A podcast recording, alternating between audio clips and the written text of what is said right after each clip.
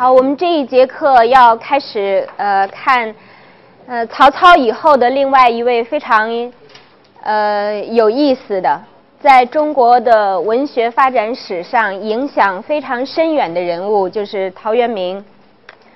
呃，陶渊明其人在这个中国的文学史乃至中国的文化史上，都是较为罕见的一个人。为什么这样说？就是这个不仅仅指他是一位一流的大诗人而言的，那么更重要的是说，陶渊明是一位在个人的精神上，在内在的心灵上达到了自足和圆满，就是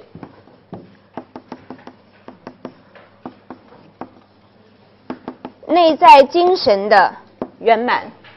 所以，他呈现给我们的诗作之中，有一种平和愉悦的感觉，有感觉，有这样的一种美。实际上，这种美不仅仅是文字的，而是来自于他的精神，他的内在精神。那么，真正我们在中国的文化史上能够找到内心自足。且精神上达到了愉悦自适，愉悦自适，很均衡。呃，无论理性还是感性，内心和外界，和自己的精神状态和生活的方式和生活态度，都很协调、很安然，能够达到这个从容自得的程度的。呃，应该说是很少数的，但是陶渊明是其中，呃，我个人认为是其中最为赋予典型意义的一位。那么，呃，我们如果要认识这个人，我的题目用的有点长，有点复杂。游鱼与飞鸟，东篱与南山。东篱与南山，我们都知道，这个对于陶渊明来说是什么样的意义？我们都读过他的饮酒诗，对吧？采菊东篱下，悠然见南山。对，所以一看这两个词，立刻就有陶渊明这个名字反映出来在我们的意识之中。但是游鱼与飞鸟是什么？大家有没有注意过，在陶渊明的诗文之中，鱼和鸟的出现？有吗？他的什么作品啊？寄鸟恋旧林，池鱼思故渊。好，这个是我们熟悉的呃作品。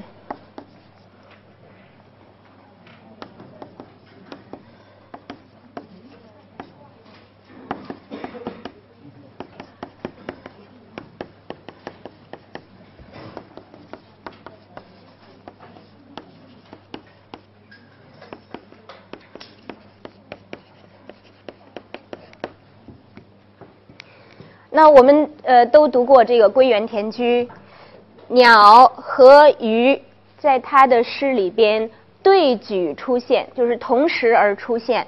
那么在这之前，各自有一个呃限定词，告诉我们鸟是什么状态的，鱼是什么状态的，寄鸟和池鱼是什么状态的。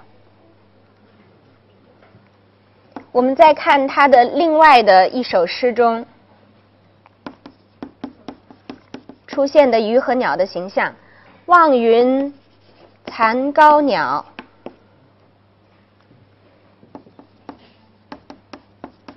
临水愧游鱼。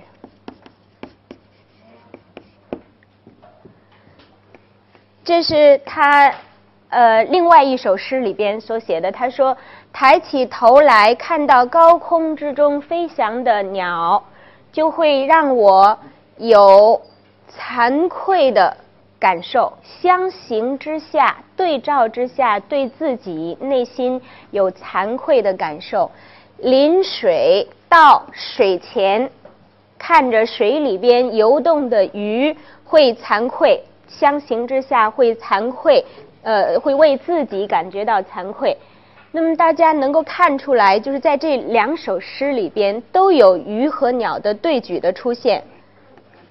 那么有什么不同吗？状态上有什么区别吗？状态有什么区别？这首诗里边的鸟和鱼是什么状态的？是自然状态的，对吗？是在它们所应该在的自然环境之中，所以它们是是呃是天然之中的，也就是说，它们的状态是自由的。而在后面的这首诗里边，他说这个寄鸟和池鱼已经都是失去了自由的，对吗？是各自不在它的天然状态之中，甚至我们可以说不在它的天性之中，是不依不依自己的这个天性而存在的。所以陶渊明他之所以在这首诗中会有惭愧的感觉，其实是以高空之中的鸟和深水之中的鱼为志，为自己的追求的。但是。自己的现实选择和内心的追求相违背，所以才会有相形之下内心惭愧的感受。也就是说，他的内心、他的实际的现实的选择和他内心之中的志向是有抵触的，是相抵触甚至相矛盾的，所以才会有这样的感受。所以，鱼和鸟在陶渊明的诗之中成为天然。成为自由，成为代表天性的象征。那么，在我们的文化史上，甚至在我们的艺术史上，在普遍的这个艺术界，大家都知道，每一个艺术家，呃，只要他能够足以成为艺术家的话，能够立得住的话，他应该具有自己的艺术语言。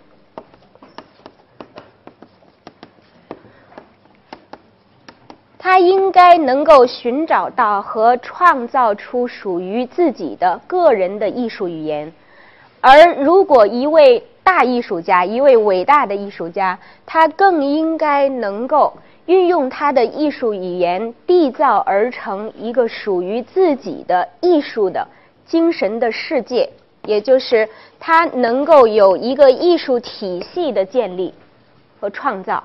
那么，这样的艺术家，他对自己的语言和他的精神世界是可以有着非常牢固的占有性的，是其他的艺术形式、其他的艺术的创作人员所不能够剥夺的。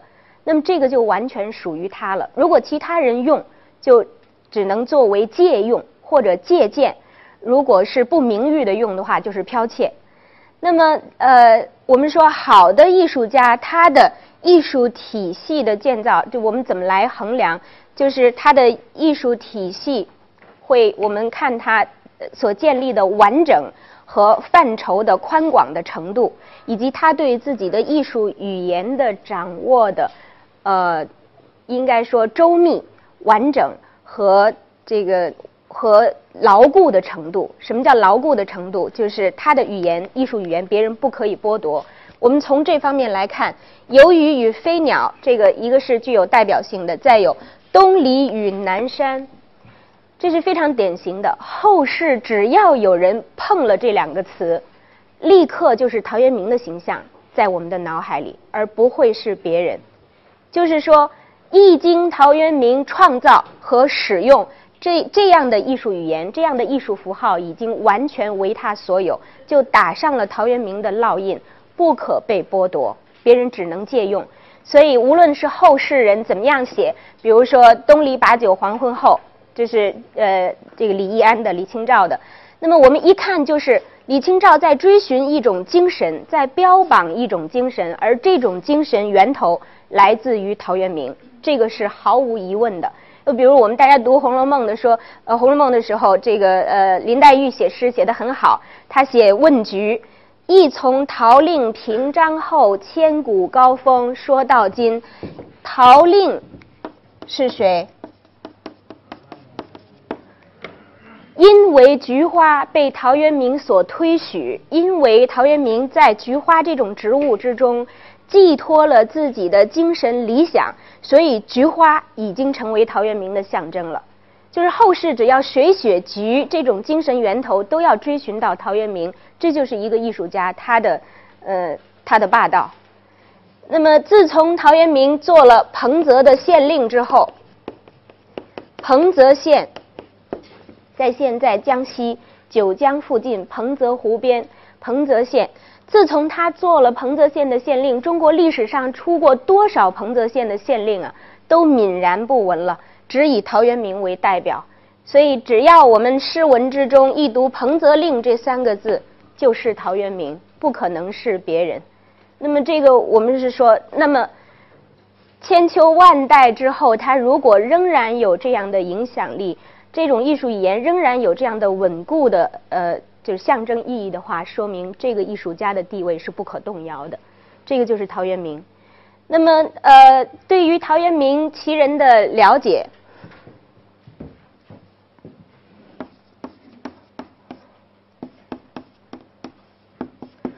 他是晋宋之间的人，晋指东晋，他生活的年代，东晋。已经是中国划江而治的时候了，这个时候已经隔江而治了，嗯呃南北对立的。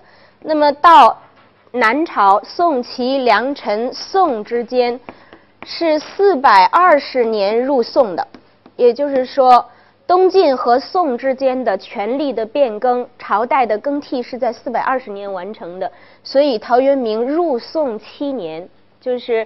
他在这个呃人生的最后的几年之中，是生活在按照我们历史的这个这个呃年代划分，他是生活在呃宋，就是南朝的宋。那么这个对于陶渊明的这个我们了解他的生平会有什么样的意义？就是陶渊明生活在一个政治的政权更迭非常频繁，政治非常不稳定。而这个地方性的军事冲突又很频繁的这样的一个时代，所以他是生在乱世的。那么，呃，这个对我们了解他的个人选择有一定的现实意义。那么，出生在这个时代的呃陶渊明，我们现在对他的了解可以呃从哪些资料来了解？呃，二十四史之中，《晋书》陶渊明有传。宋书有传，南史有传，就是这三部正史之中都有陶渊明的传，呃呃，他的传记。也就是说，陶渊明是很被重视的一个人。但是，陶渊明的传记都是在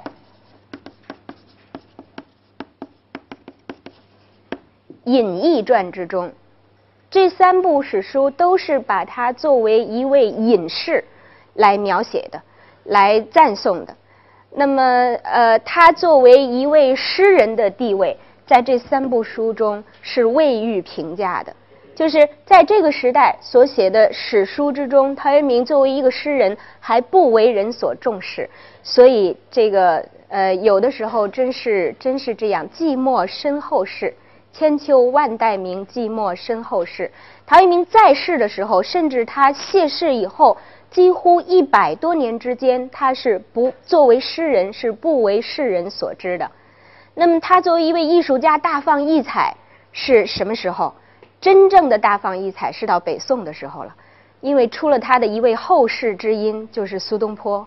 苏东坡太崇拜陶渊明了，就是曾经追贺过陶渊明的一百零九首诗，就是凡陶渊明写过的诗，苏东坡都追贺一遍。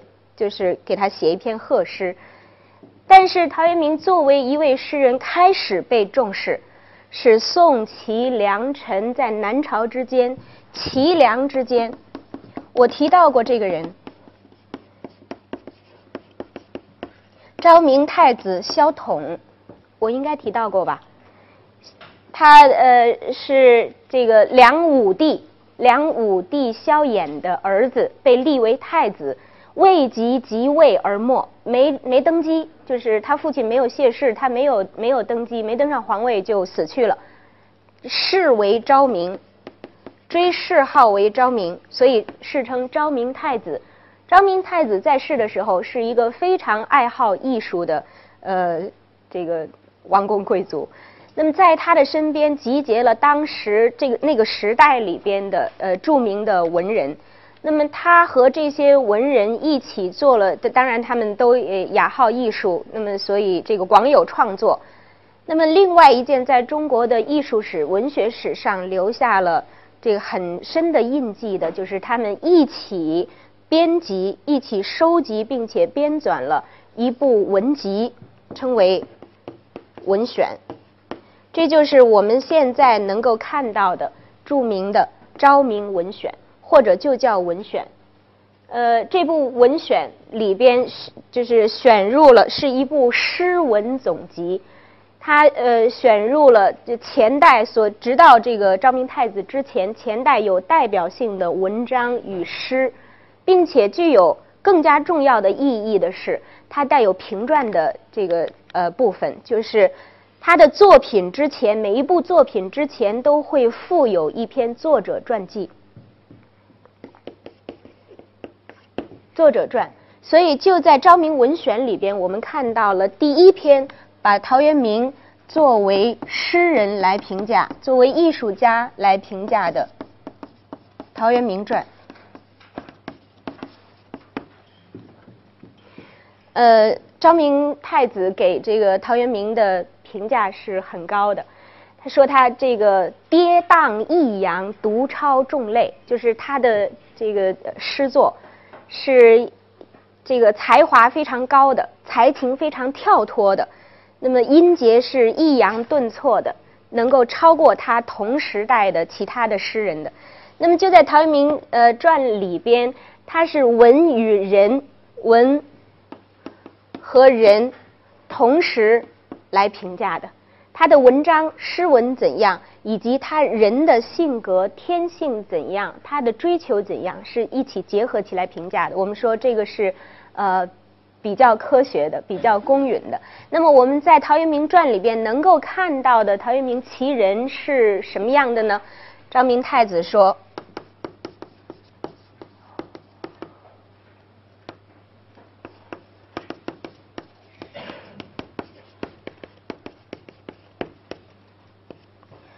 说：“陶渊明隐脱不群，